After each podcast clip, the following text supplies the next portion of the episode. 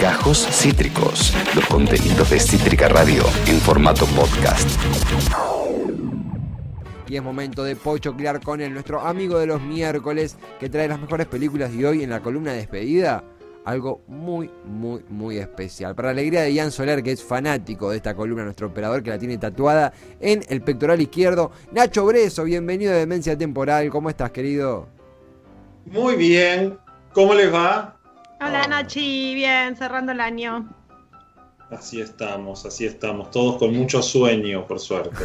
sí, totalmente.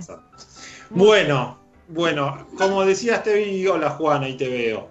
Eh, como decía recién Tevi, preparamos algo especial para este, este último día y definimos ir con películas de Meryl Streep. Vamos Directamente, sin rodeo. ¿Por qué, tenemos que hacer toda una columna buscando una excusa para finalmente llegar a Meryl Streep cuando lo único que queremos es hablar de Meryl Streep? La historia de mi vida me pasó muchas veces este año decir, quiero hablar de esta película y me inventaba columnas para hablar de esa película. Así que ahora voy a hablar solo de ella. ¿Y qué, fue lo que, lo que hice? Ayer abrí al debate público. Popular. Popular. Eh, a ver de qué películas hablábamos. Y armé diferentes duplas y tenemos varias ganadoras. Eh, así que vamos a hablar de ellas. Esperen que me, había notado las diferentes categorías que me había inventado totalmente aleatorias. Y empezamos. La primera era películas donde Meryl estuviera muy intensa. Muy intensa. Y entonces vimos, había dos, una era Plenty, que no la votó nadie, nadie quiso saber sobre Plenty salvo Tevi, y eh, después todo el resto eligió Iron Lady. Así que vamos a empezar hablando de La Dama de Hierro, Iron Lady. Una película que eh, para mí es una peli muy interesante. Eh, es la historia de Margaret Thatcher. Claro. Flor de Todo el recorrido que hace desde casi cuando, cuando está arrancando, pero en realidad donde, donde profundiza es toda su, su, experiencia como primer ministro inglesa. No puedo creer que no la vi. ¿Dónde está esa?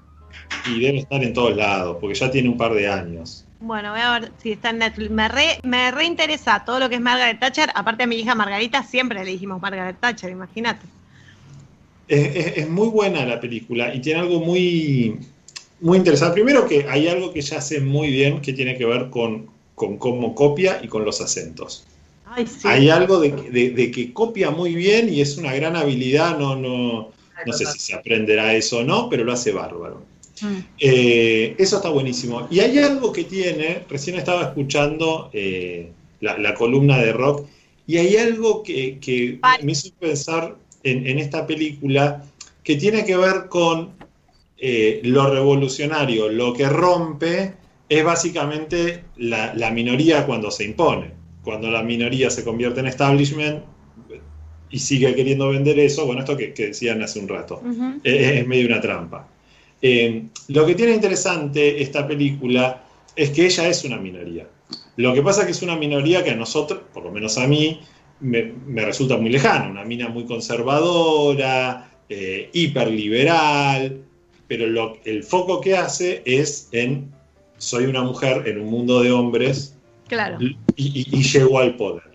Eh, y al mismo tiempo soy madre y soy esposa, como quiero todo y puedo tenerlo todo y voy a hacerla mejor en todo. Hay algo que cuenta eh, eh, la película esta que me parece que, está muy bien. Eh, bardea un poco a Argentina cuando habla de la guerra de Malvinas y que es un punto un poco álgido porque aparte, en realidad no bardea a Argentina, lo bardea a Galtieri.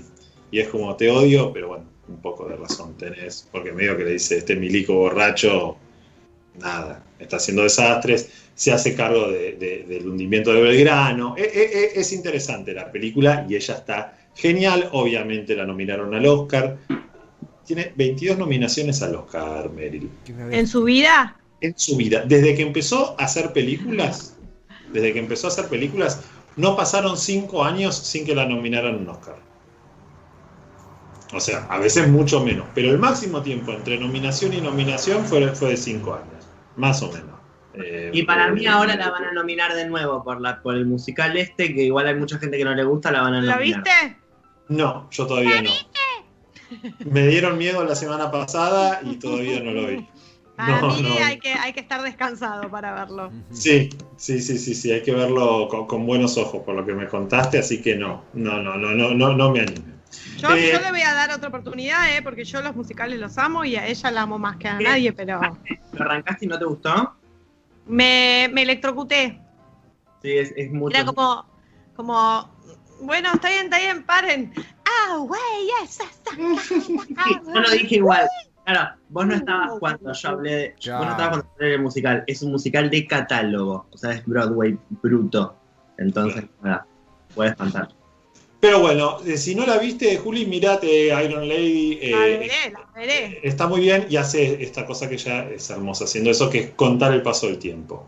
Empieza como esta mujer joven y termina ya, creo que no se había muerto cuando se estrenó la película Margaret Thatcher, pero se murió al año y te la muestran casi hasta el final. Termina como una señora muy viejita que vive sola y, demás.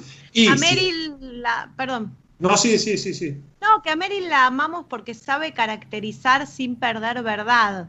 O sea, ella hace muñequitos exteriores eh, que, en los cuales se apoya en, su talento, por un lado, su oído musical enorme para sacar acentos y maneras de hablar, eh, su, su, capacidad de observación y de imitación de algunas cuestiones, pero a todo le pone una verdad porque lo que tenés que hacer como actor es de todo eso que copiás y imitás y construís externamente, después buscarle toda la verdad adentro, digo, sacar la dama de hierro que hay en vos, o sea, que es una mina que tiene mucho acceso también a sus, a sus universos y a sus, y a sus dobleces como persona, entonces es, es eh, no son muchos los actores que puedan caracterizar con verdad.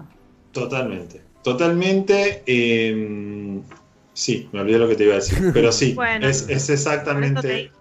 No, no, no, no, pero te iba a contestar algo con respecto a eso te escuchá. Sí, que, que, que, es así. Ay, la puta madre, no, bueno, ya me ah. va a venir. Pero véanla, véanla. Que, ah, esto, en función de esto que decías de los dobleces. Uno logra, logra que empaticemos eh, con Margaret Thatcher, lo cual ya es un montón. Totalmente. Y si estuvieron viendo The Crown últimamente. No, todavía no. ¿Qué onda? ¿Está buena? A mí me voló la cabeza. Porque aparte eh, la última temporada de Crown toca todos estos temas. Te habla de Margaret Thatcher, Lady D y Malvinas. A partir de la tercera temporada el elenco se pone muy picante. Olivia Colman, em, eh, la otra que no, es una bestia, no me sale el nombre. Em, vamos la, que, la que hace de la que hace Margaret Thatcher es eh, Anderson, la de em, los Expedientes X. Ah, Gillian Anderson. Gillian Anderson, que está muy, muy bien.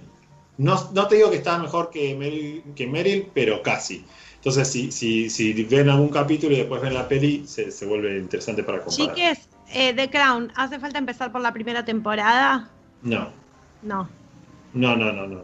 Después hay cosas que va, se pone más rico cuando comparas y claro, es así porque creció de esta manera, pero no.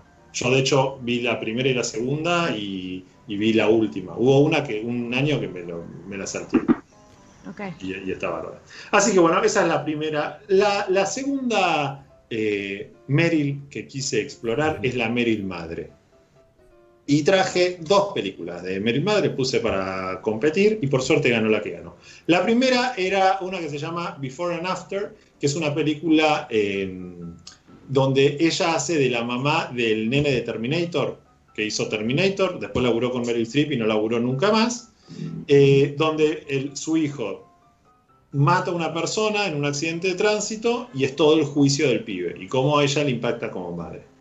Está bien, no pasa nada con eso. Es una película que, está bien, ella está excelente como siempre, pero por suerte eligieron eh, la habitación de Marvin, Marvin's Room. Miren, incomprobable, incomprobable todo lo que la gente eligió. ¿Mm? Eh, tengo los números. da la casualidad, da la casualidad que todos eligen la que a vos te gusta. Bueno, ah. eso es porque, eso es porque las duplas que presenté eran, eran estaban tocadas.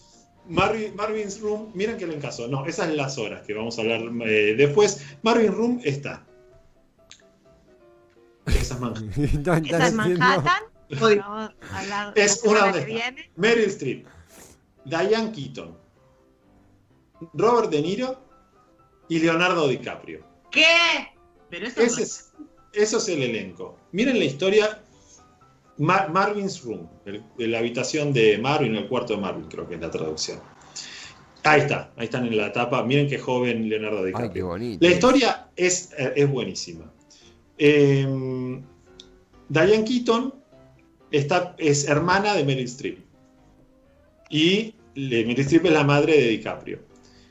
Diane Keaton es una, una, mina eh, que, se quedó en, su pueblo, que se quedó en, su ciudad, su madre se murió hace, muchos años y ella ahora está cuidando a, su padre. En realidad vive con ellos. Ella, el personaje de Diane Keaton, está atravesando una, una enfermedad o algo le pasa y Meryl Streep vuelve con su hijo a su pueblo a darle una mano a su hermana. Y es una Meryl muy linda, porque es una Meryl en plan hermana rebelde. Y me encanta ese rol en ella. Como una mina que, eh, nada, tiene su hijo, y, pero es una, es una tipa rebelde. Y está muy bien, y De Niro es el médico que atiende a, a, Diane Keaton, y como que el médico de la familia, digamos y que sirve como, como contrapunto. Es muy lindo porque aparte vos las tenés estas dos, que son dos bestias, haciendo un contrapunto eh, hermoso. El personaje de, de, tiene muchas, muchas contradicciones, que, porque por un lado ama mucho a, su familia, por un lado también está un poco resentida con, con cómo la trataron, por eso se fue. Es muy lindo y DiCaprio está genial. DiCaprio está genial, un DiCaprio que debía tener 16, 17 años. Es la película que hizo entre eh, Gilbert Grave y Romeo y Julieta. Claro. Mira, y, soy fana de Gilbert y de Romeo y Julieta y no, no, no, esta me la perdí. Es una peli del 96 y igual a, Meryl está genial, a mí me, rompió la cabeza Diane Keaton porque así están medio trastocados los roles. Eh, Meryl Streep hace de rebelde y Diane Keaton no hace de canchera. Ah. Vieron que Diane Keaton tiene esto de que le sobra onda. Sí, Siempre sí, holgada. tiene onda, hace lo que sea, pero tiene onda. Es como una mina con onda. Y acá no. Acá no tiene, miren, justo estamos viendo unas escenas, tiene el, el pelo así medio cocker, tipo, no, no, no, no hay encanto en ella, eh, y está muy, muy, muy bien. Qué linda que se ve. es hermosa la película. Es hermosa. No, no, no sé por qué no le fue tan bien. Tampoco le fue mal, pero no, no, no, no le fue tan tan bien. Y está, está buenísima la película. Está buenísima la película. Así que bueno, eh, el cuarto de Marvin eh, es la siguiente. La otra era Before and After con Meryl Streep y Liam Neeson. Antes de ser héroe de acción, Liam Neeson era un actor en serio y, bueno, hizo esa. Así que Meryl en plan madre. Después tiré una que era Meryl divertida o Meryl bajón. Que era el eh, The Deer Hunter, el francotirador, que es la película esto, esta que les conté, que hizo Meryl Streep con Robert De Niro nuevamente y con John Casale, su primer marido que, se murió. ¿Se acuerdan que les conté la historia? Que era eh, Fredo del Padrino. Fredo, Fredo. la, última película que hace es esta, que se muere al toque de hacerla. Y una película que ya me da bronca no traer nunca, que es El Diablo se viste a la boda. Vamos. dos pesadas y obviamente ganó El Diablo se viste a la moda. Para las dos personas que no la hayan visto, eh, ¿de qué se trata? Ella es la número uno. No te escuché, Juan, perdón. Se qué maravilla de película. Qué maravilla de película, qué maravilla de guion, sobre todo. Tiene unas cosas de guion que son increíbles. Eh, cuento rápido la trama. Ella es la número uno de una, una revista de moda y hay una, una periodista que quiere hacer carrera que entra a trabajar como su asistente, que es Anne Hathaway. Y es la relación de ellas dos y como eh, Meryl Streep, por eso se llama El Diablo, eh, El Diablo se viste a la moda, es, es malísima, pero al mismo tiempo es súper seductora y la va convirtiendo en Anne Hathaway en todo esto que ella no quiere ser, que es como una persona superficial, que se viste bárbaro y qué sé yo. Eh, tiene, el guion tiene cosas increíbles. En primer lugar, tiene una vuelta de tuerca al final que está buenísima y que, por lo menos para mí, cuando la vi por primera vez, era súper inesperada. Pero lo, más interesante que tiene es cómo, te la cómo construyen el personaje de, de Meryl. Cuando Meryl aparece por primera vez, cuando Meryl aparece por primera vez en escena, vos ya sabés quién es. Estuvieron 10, 15 minutos contándote del personaje y de lo mala que es Miranda y de las cosas que hace Miranda y de lo maltratadora que es y de toda la gente que echó. Entonces aparece Meryl un poco seria y ya está, estás cagado en las patas. Claro. Eso es guion. Digo, más allá de lo increíble que es ella, eso es un buen guion, una un buen armado de, de, la escena. Si encima la tenés a la mina, que está mega increíble, bueno, nada, después se convierte en el golazo que fue esta película. Hay una anécdota donde eh, Meryl parece que es una mina que es bastante defensora de los derechos de, las mujeres, que trata de que ganen igual salario como, y de romper los estereotipos de, género. Entonces el director cuando la llama le dice, eh, bueno, Meryl, te vamos a pedir que bajes 8 kilos. Y la mina le dice, yo soy Meryl Streep, yo voy a actuar de flaca. Y listo, tipo, al chavo no, le dijo Claro, violín en bolsa. Total. Dos cosas quiero decir al respecto. Una que dicen que al principio a ella le dijeron que no iba a poder hacer una carrera porque era fea y gorda. A Meryl Streep. Que bueno, ahora que decís eso, digo, mirá, capaz es fea y gorda. Claro, y nunca lo sabemos. A mí me parece la, mujer más bella y que sí, que ha hecho de flaca, de gorda, de vieja, de joven. O sea, no sé qué es ella. A mí me resulta la belleza. Eh, y lo otro que quiero decir es que hay una relectura sobre esta película eh, desde el feminismo. No sé si eh, escuchaste hablar algo. A ver. muy interesante. En esta película hay, ella tiene un novio que trata como de llevarla supuestamente para el lado del bien. Que es un tarado el novio. Claro, y, y, esta mina y todo su desarrollo profesional está, trata de llevarla como para el lado del mal. Lo que, lo que habla esta relectura es que el novio, qué mierda se mete en el trabajo de ella, que se calle la boca y que si ella se la quiere poner en la pera con una jefa mala y con un mundo laboral que le exige eh, desafíos tremendos para su personalidad y para su coso, es el problema de ella que el novio se calle la boca. Total, porque aparte Sí, sí, pero termina, termina, No, no, no me acuerdo mucho más, pero me parece que tenía que ver con, eso, con, con que hay, hay que revisitar algunos, algunas tramas y algunos guiones que nos hicieron poner de un lado que a veces no era el lado del bien capaz. Total, porque aparte eh, ella tiene un novio que es eh, como un mega cocinero, pero que, es bastante vago, como que no es un tipo que va los, los relajados, los hippies. Total. Mm. Y que eh, todo el tiempo, aparte, no solo que la, jode por todo lo que trabaja, sino que también le baja línea de eh, la industria de porquería en la que trabajás. Claro. Que es lo que más, a mí lo que más me chocó fue eso, porque como era tan extremo todo lo que laburaba ella, en un punto uno podía entender que el flaco le dijera, che, estamos, qué sé yo, cenando nuestro aniversario, apagar el teléfono, un toque, dejarlo de lado, o vamos al teatro, no sé, lo que sea pero sobre todo era cómo le boicoteaba el lugar como si el chabón, bueno, fue cocinero. Es muy, muy interesante revisitar ese conflicto y lo podemos dejar para el consultorio del amor también, en el cual, ¿qué pasa si un hombre está saturado de responsabilidades laborales, con el celular detonado, con los mails detonados y llega tarde a la cena, qué sé yo? ¿Cómo se lo trata? Yo tengo claro cómo se lo trata en las familias eh, patriarcales, progresistas de clase media porteñas, que es papá está ocupado, papá está, papá está cansado, o sea, igual que, hace 50 años.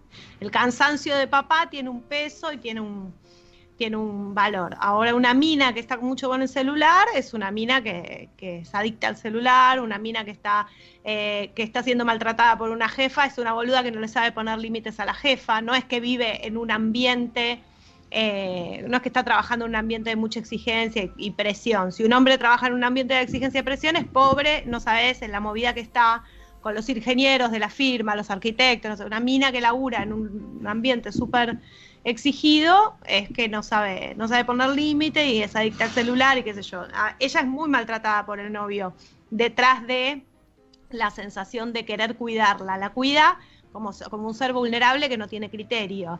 En ese sentido, como la, mirada del feminismo hoy en la película es bueno, capaz está más buena ella en ese mundo de hienas de, la empresa donde trabaja, donde algún día puede llegar a ser alguien importante y tener una, una vida exitosa, que siendo tratada como una estúpida por un novio hippie. Porque aparte cuando, eh, entonces esto que decís, cuando ella, en un momento ella hace un clic y dice, ok, estoy en esta, en la revista era Vogue, me voy a montar eh, al estilo Vogue porque la organización me lo demanda. Y vos la ves a ella que está espléndida con una mega ropa y que lo redisfruta. Sí. Por otro, entonces, esa es la clave, como, che, tampoco estás haciendo nada que, la pases tan mal, te encanta estar así con, ropa de, los mejores diseñadores caminando por, por la calle. No, y si la pasa mal, las mujeres podemos pasarla mal en el laburo, como los varones. Podemos, tipo, que, el laburo nos queme. Podemos que el laburo nos queme, podemos estresarnos y, y, tener un ataque de nervios y tomarnos un clonazepam y maltratar a alguien y pedir perdón, no sé, cualquier cosa vinculada, no, no, no somos una a personas debiluchas que ni tan, y también es mentira que la mujer en la empresa ocupa el lugar de la sensibilidad y de la empatía y de los sentimientos, entonces ah, es importante que haya un hombre que sea más frío y más calculador y una mujer que sea la que comprende y la que tenga las conversaciones, no, las pelotas.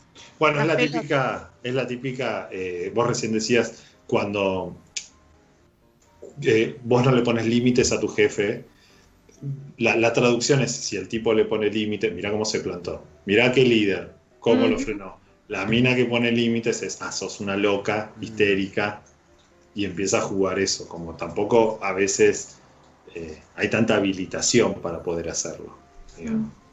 Total. Pero bueno, véanla entonces en, modo feminista, que también está reinteresante para, para repensarla. Eh, y es muy divertida. Meryl Streep es muy buena haciendo comedia y no, no se le ha dado al principio tanto lugar. En los últimos años sí empezó a hacer más comedia, pero al principio no, hacía tantas. No la convocaban para tantas. Y es muy divertida ella. Hay, hay otra cuestión, ella, como les decía, es la, de la revista Vogue. Después de, de esta película, y está basada, su personaje es muy parecido, a la verdadera directora de la revista Vogue. Termina la película y la mina, la, de verdad, saca un documental mostrando lo buena mina que es. Ana Wintour. Ah. Ana Wintour, exacto. Mostrando qué, qué buena persona que es, qué sensacional que es y demás. Un poco como recién que estaban hablando de Rompan Todo eh, lo que lo joden a Santolaya, que hizo un documental de él mismo contando cuán fanático es. ¿Vieron los memes? Sí, sí, dice? Yo le regalé la persiana a Cerati, así, tipo. Total, son muy, muy buenas. La rubia tarada se la presenté yo a Luca. Eh, todas cosas así que están, están muy, muy divertidas. Pero bueno, también eh, fue tan grosa la película que obligó a una mina a armarse un documental de ella misma para, limpiar un poco, un poco su nombre. Después quería, yo quería meter una película de acción de Meryl Streep, que es la única película de acción que tiene, que es Río Salvaje, pero tampoco la votó nadie. No. Entiendo por qué, porque competía contra una que era es una película increíble, que es Manhattan. Es la primera película de Meryl Streep. Si bien ella la filma en paralelo, ella filma eh, Manhattan al mismo tiempo que está filmando eh, Kramer vs. Kramer, pero sale primero Manhattan. ¿Es la primera película que hizo? Sí, oficialmente. sí. ¿En serio? Sí, sí, sí, sí. De hecho, tiene una escena muy cortita ella. Eh, pero entonces Woody Allen descubrió a Meryl Streep. Ya estaba circulando, porque ya estaba de protagonista con Kramer vs. Kramer era como una nueva actriz que venía en el teatro rompiéndola, que de hecho eh, eh, ella, e, esta anécdota que vos contabas de que le dijeron gorda y que no iba a triunfar nunca como actriz, es porque había llegado a la final de eh, King Kong, del casting de King Kong, y no la eligieron. La anécdota es re linda de cómo, bueno, no te quedes con lo que pero yo después cuando lo escuchaba pensaba, bueno, para llegar hasta la final de King Kong, ya te tienen vista. Es como que acá vaya, no sé, a, la final de, una película de Puenzo y estén entre eh, Juan y otro. Bueno, Juan, ya estás ahí en la final. Algún tipo de nombre tenés, si no, no accedes a ese lugar. Estaba medio ahí circulando y la eligen para esta película. Eh, así que bueno, el personaje ya es muy cortito pero muy divertido. La, la, historia de Woody Allen es un escritor de chistes para televisión que está en un momento muy depresivo porque su, su, última exmujer, la, su, mujer de su segundo matrimonio, eh, escribió un libro hablando mal de él. La mujer de él es Meryl Streep, que está hermosa, hermosa en esta película y, y también es como un poco parecido al personaje de Kramer vs. Kramer, fría, desagradable pero encantadora al mismo tiempo. Ahí la tenemos, hermosa. Miren qué hermosa que es celestial. Sí, sí, sí. Y una, una nena. Sí, sí, una nena. Está, está, está increíble. Muchas eh, máximas de Woody Allen son de, son de esta película, ¿no? Muchas de las frases más. No me acuerdo la de. No sería parte de un club que aceptaría gente como yo. Annie no, Hall. Ese es Annie Hall. Perdón, perdón, perdón. Pero esa es, y esa, esa es una frase de Grucho Marx. Sí, es con la frase que explica el amor. Ah, ah ok. Tuvo una especie de, de, elipsis, perdón. Eh, no, pero está bien. es de Groucho, pero la dice él en la peli. Ah, para, la, dice en Annie Hall para explicar el amor, para decir, una mina que me dé bola a mí no puede estar bien de la cabeza. Perfecto, él la menciona. Yo nunca me podría enamorar de una mujer que se enamore de mí. Claro. Eso significa que está fallada. Hay algo que no lee bien. Eh, la película está, está, buenísima, es como un himno a Nueva York. las tomas que tiene la ciudad son increíbles, la música de Gershwin. Está Diane Keaton nuevamente. Eh, y Woody Allen, que si bien él dice que, es de las peores películas que, en las que actuó, él reconoce que es una de sus grandes, de sus grandes obras de arte. Así que véanla por la película, por Woody, pero sobre todo porque saben que está Meryl y que va a estar muy bien y muy bella ella. Y luego llegamos, bueno, la otra, se la cuento rápido, era Río Salvaje. Es re linda esa película. Ella hace como una mina que anda en kayak, le, eh, entran unos ladrones y ella empieza los tiros. Y te cagas de risa. Meryl Streep, musculosa, porque tipo se reentrenó para la película a los tiros, porque quería hacer eso. Eh, así que véanla. Y, y la última eran películas de la Meryl existencialista la Meryl que se plantea cosas en la vida o que te cuenta cosas de la vida, y ahí estaba entre eh, la decisión de Sofía y las horas. Y ganó abrumadoramente las horas. Así que esta es la última película de Meryl Streep de la que vamos a hablar. Estaba pensando, antes de empezar la columna, cómo Goma les cuento esta película y es muy, muy difícil de contar. El elenco es increíble, está eh, Julianne Moore, Meryl Streep y Nicole Kidman. Y eh, toda, la, toda la película pasa en el transcurso eh, de, un, de, un día. Y son tres historias eh, en paralelo de tres personajes que están relacionados. Nicole Kidman hace de Virginia Woolf, que durante, mientras está escribiendo una, una novela, que la novela era eh, Mrs. Dalloway.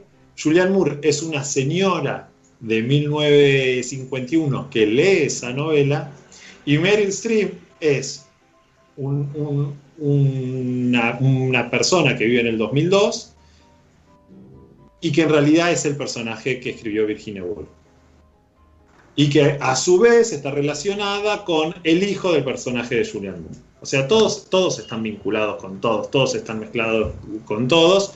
La película es una clase de actuación, están una mejor que la otra. Eh, y Meryl Streep hace algo que yo no le había visto hacer de, una bisexual eh, muy secota, pero al mismo tiempo muy encantadora, eh, del mundo literario, o sea, porque ella es editora, y está buenísimo lo que hace. Eh, trabaja con un actor que a mí me encanta, que pobre no le fue tan bien como se, para mí se merecía, que es Jeff Daniels, que es el de... Bueno, laburó mucho con Woody Allen, eh, Jeff Daniels, y, pero la película en la que más, más famoso se hizo fue en Tonto y Retonto, Entonces quedó como un tipo que tiene una escena en el baño donde tiene diarrea y todos se acuerdan de eso, y no como el actorazo que es, que hizo esta hermosura de película que es Las Horas. ¿La vieron? Él también es el protagonista de Descuidan de Whale, ¿puede ser? ¿De cuál? Sí, Descuidan de Whale. Sí, la cosa de la ballena. Sí, sí, sí. Está re mm, poco valorado. Está re poco valorado y es la de. Eh, ay, esta película de Woody Allen donde se meten la, la Rosa al Cairo. La Rosa, la Rosa Púrpura al Cairo. Él es el protagonista de la película que sale. Es un actorazo, tiene películas hermosas y bueno, quedó nada asociado a eso. acá yo lo googleé porque justamente algo había leído alguna vez, pero no recordaba de quién y creo que era de Jeff Daniels y lo estoy confirmando ahora. Eh, hay una nota de The Hollywood Reporter que dice, Jeff Daniels, Two Faces, claro, básicamente habla de la crisis de las dos caras del chabón y te muestran él actuando en Toto y Retondo, todo despeinado, todo la cara exagerada, y al lado una foto que debe ser de alguna película mucho más formal, que parece otra persona, parece un candidato a presidente del Partido Republicano. Eh, no, no, es, es buenísimo el tipo. Y acá hace del amigo, es, eh, el personaje de él es eh, un escritor, ella es editora y es amiga de él, que es un escritor gay que está por morir de SIDA y que fue como pareja de ella en, su juventud. Y es una cosa hermosa lo que hace. Y al mismo tiempo es su personaje es el hijo de Julian Moore. Por eso le decía que están todos mezclados con todos. Pero, pero es increíble. Eh, lo, que hace y la película es, es, hermosa.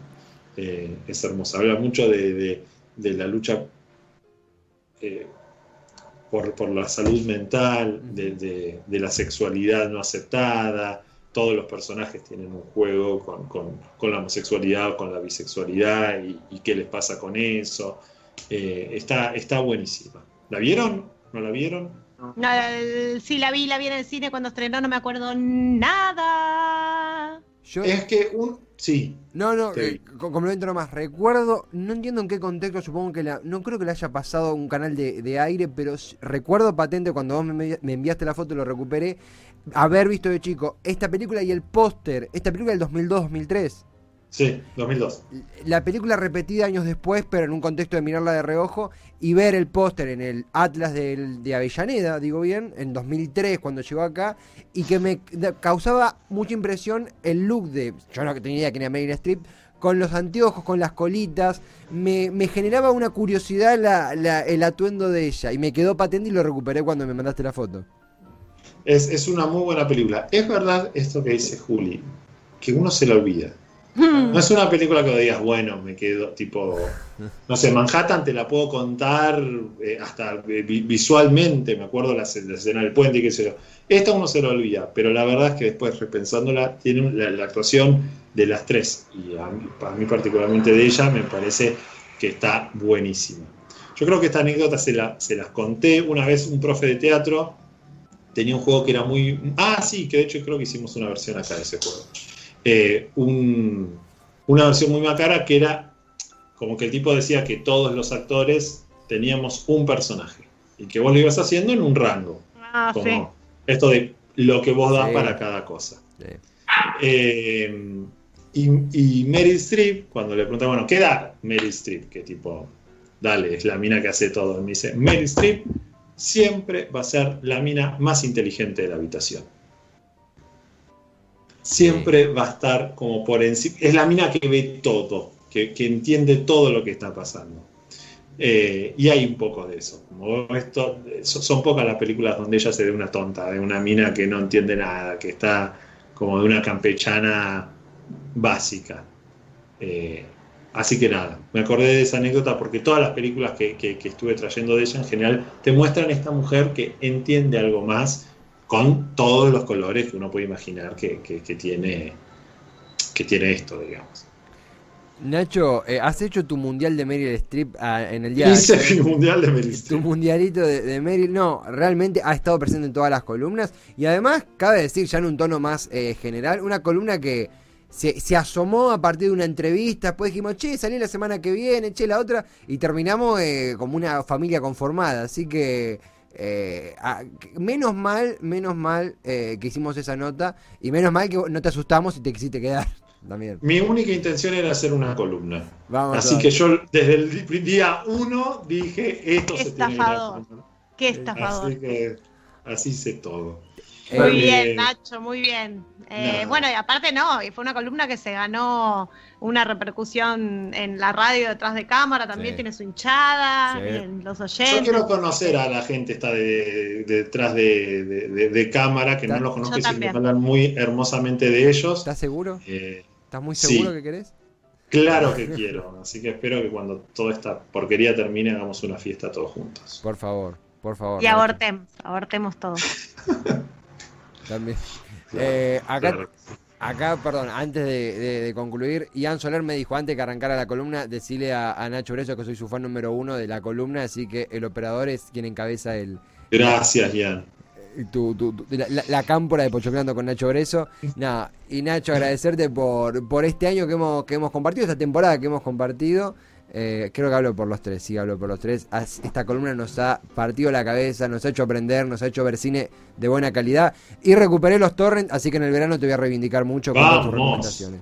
No, bueno, yo por, mi parte, eh, nada, ya se los habrán dicho todos los columnistas que están terminando, pero quiero agradecerles. Fue muy divertido para mí hacer la, columna este año. Me, hizo pensar en películas que me gustan, en géneros, en temas de las películas, revisar actores, como que de pronto me encontraba los lunes o los martes, que era cuando mandaba las películas, que decía, che, boludo, estoy relaburando, estoy buscando las fotos y que sean este formato y esta imagen me gusta más que esta, pero todo era porque era muy divertido, no, no, pues la pasaba muy, muy bien haciéndolo. Eh, así que nada, me encanta hablar de cine con ustedes siempre que quieran. Ah. Gracias, Nacho. Gracias, Nacho. nosotros nos encanta. Bueno. Nos reencontramos con más. Ahí está la gente. Ahí está la gente. Vamos. ¿Por qué saludan así, chicos? ¿Qué les pasa? Eh, eh, Pato, Pato está tratando de entrar en cuadro. Claro. O sea, cada uno está entrando muy creativamente en, cuadro. Para mí tendría que.